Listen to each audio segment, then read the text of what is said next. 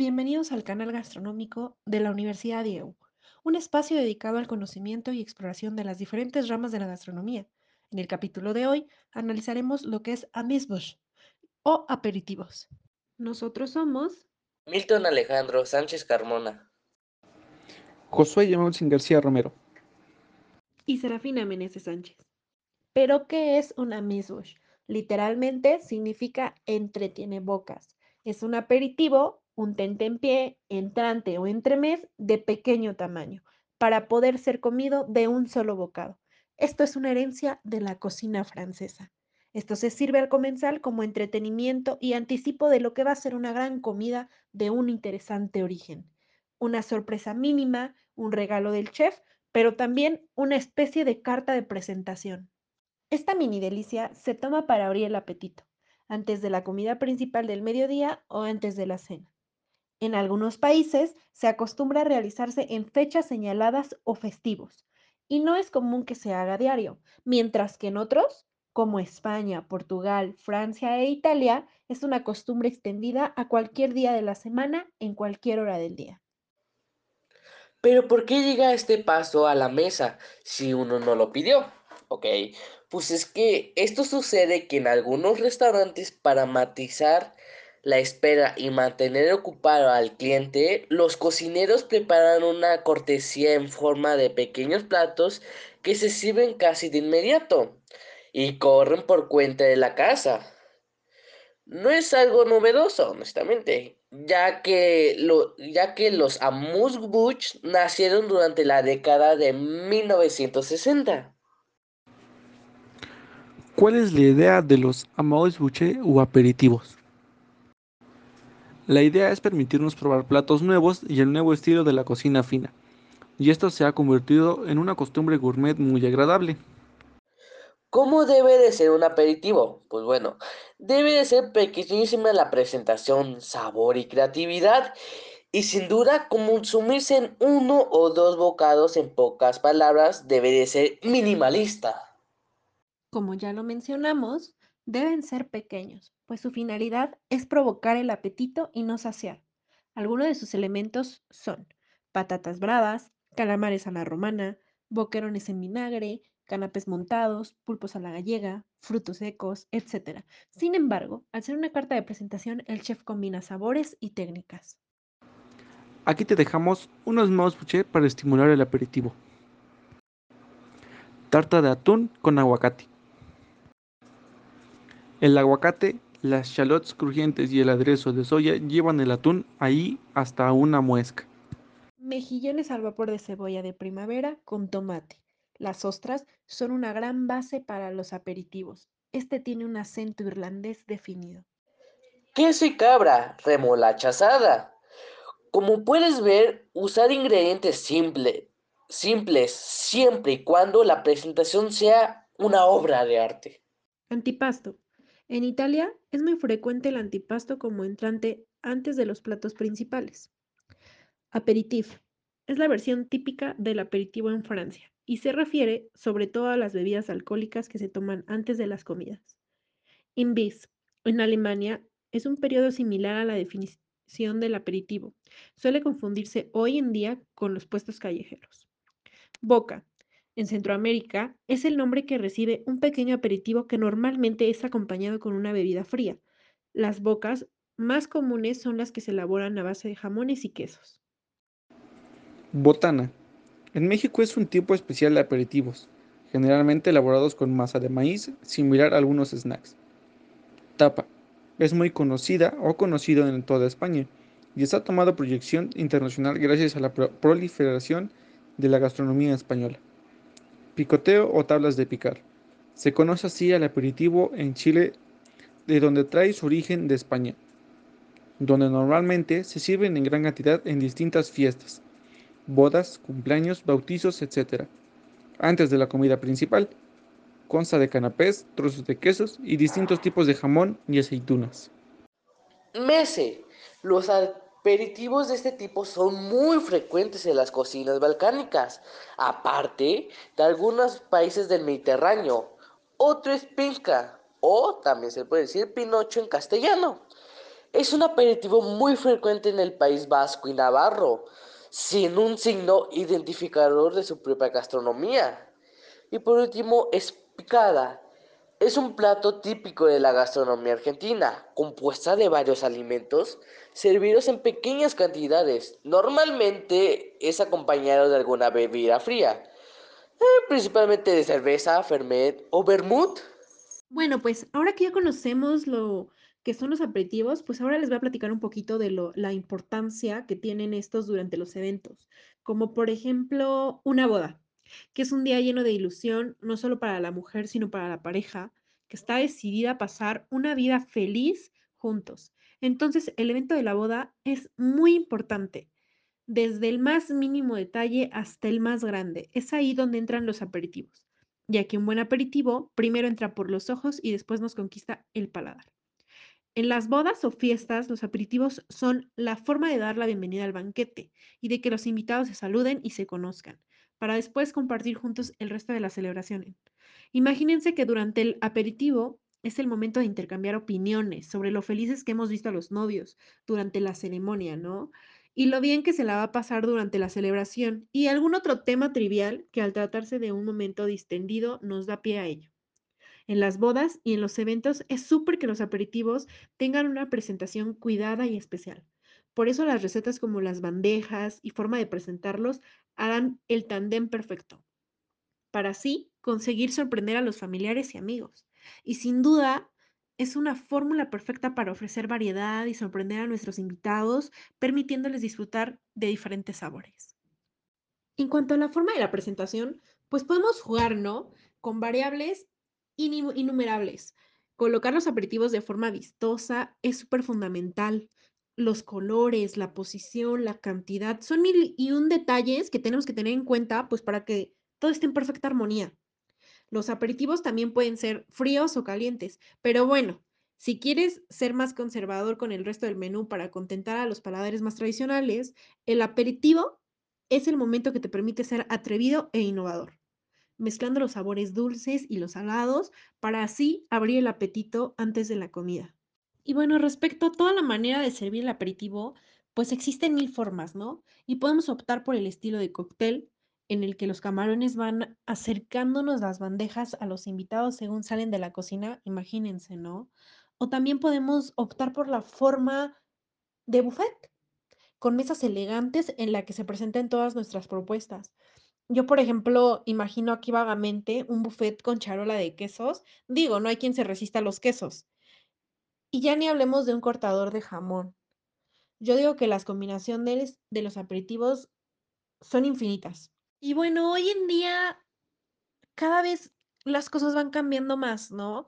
Es más habitual que los invitados o que entre nuestros invitados haya alguno o alguna que presente alguna intolerancia o inclinación por ciertos alimentos, ¿no? Ya es muy común, como por ejemplo alérgicos, celíacos, vegetarianos, veganos, etcétera. Y pues por eso hay que intentar que en los aperitivos haya variedad e incluya gustos y sabores para todos. Y pues yo creo que algunas ideas de, de un aperitivo para, para personas veganas, pues podrían ser patatas fritas y chips de vegetales, ¿no? Eh, palomitas caramelizadas con chocolate blanco, frutos secos, eh, encurtidos, pepinillos, aceitunas, zanahorias, berenjenas. Digo, hay mil aperitivos, mil ingredientes con los que podemos preparar aperitivos desde los tradicionales hasta los más exóticos y ricos con combinación de, de alimentos, ¿no? Yo creo que es una muy buena oportunidad para sacar el arte que tiene cada uno de, de los chefs. Después de haber dado datos importantes y muy relevantes de dicho tema, hablaremos un poco más de los tipos de aperitivos que pueden presentarse en, en distintos eventos. Como hemos visto, en eventos hay bocadillos sencillos y bocadillos muy elaborados. ¿Ustedes qué aperitivos o bocadillos darían en una fiesta de 15 años, en una boda o incluso en una propia fiesta en su casa con amigos? Algo casuales, vaya.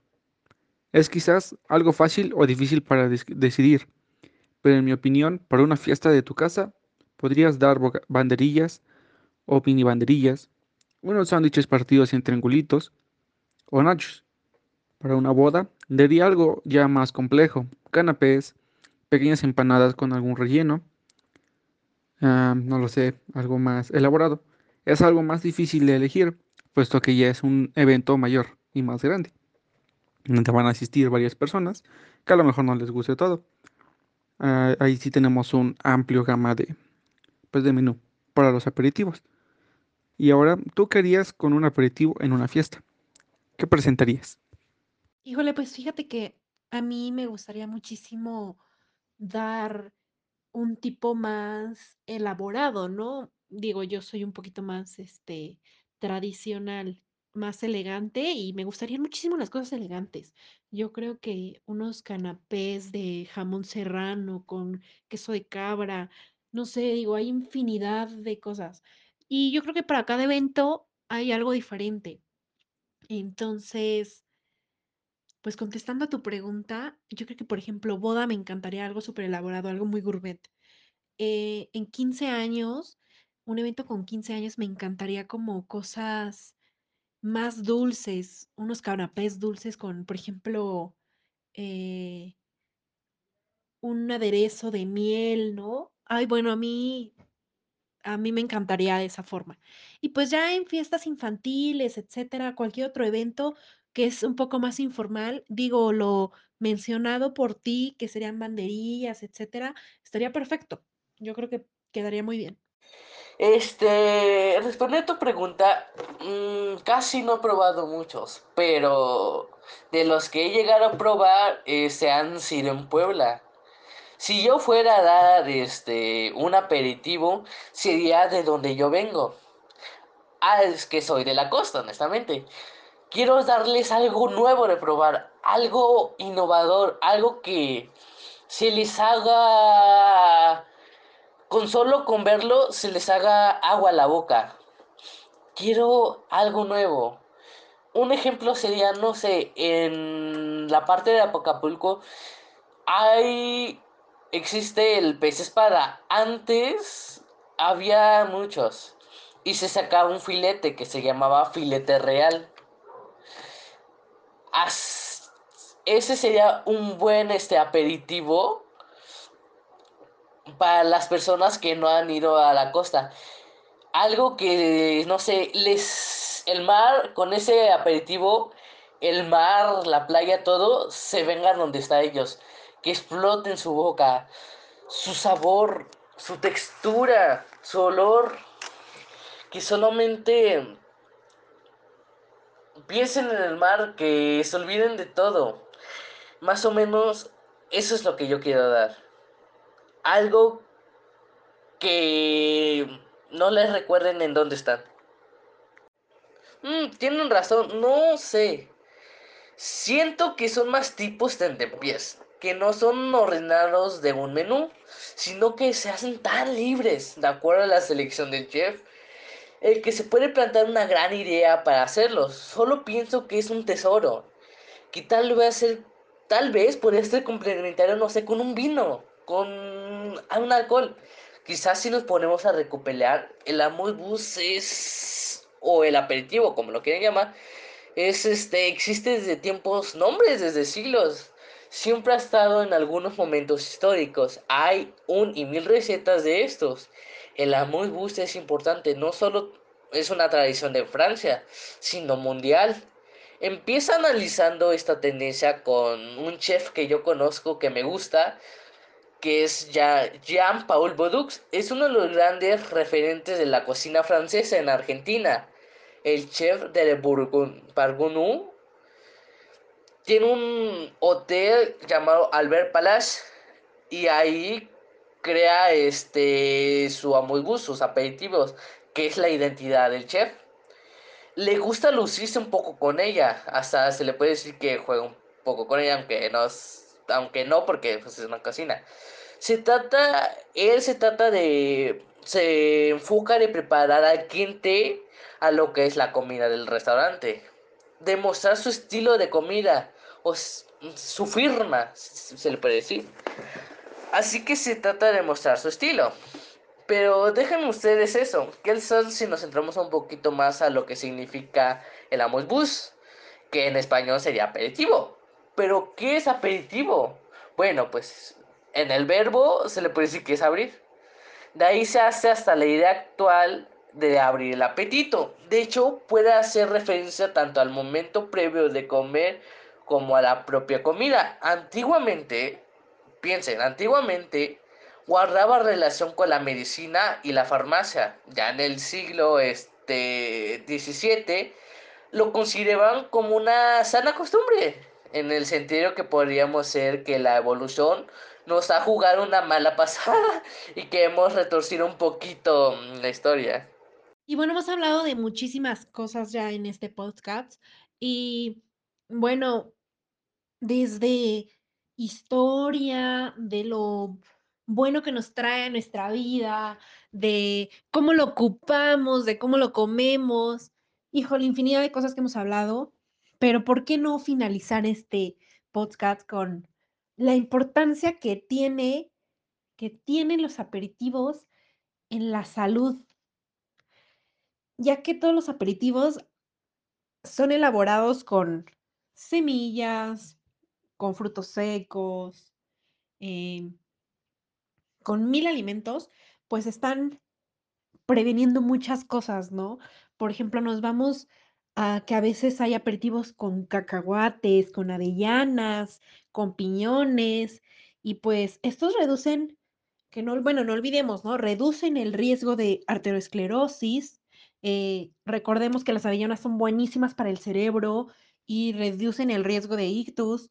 Eh, también recordemos que las al- almendras revitalizan, ¿no? Los piñones que ayudan a no pasar hambre gracias a la capacidad que nos hace sentirnos saciados, gracias al ácido piñoleico que trae.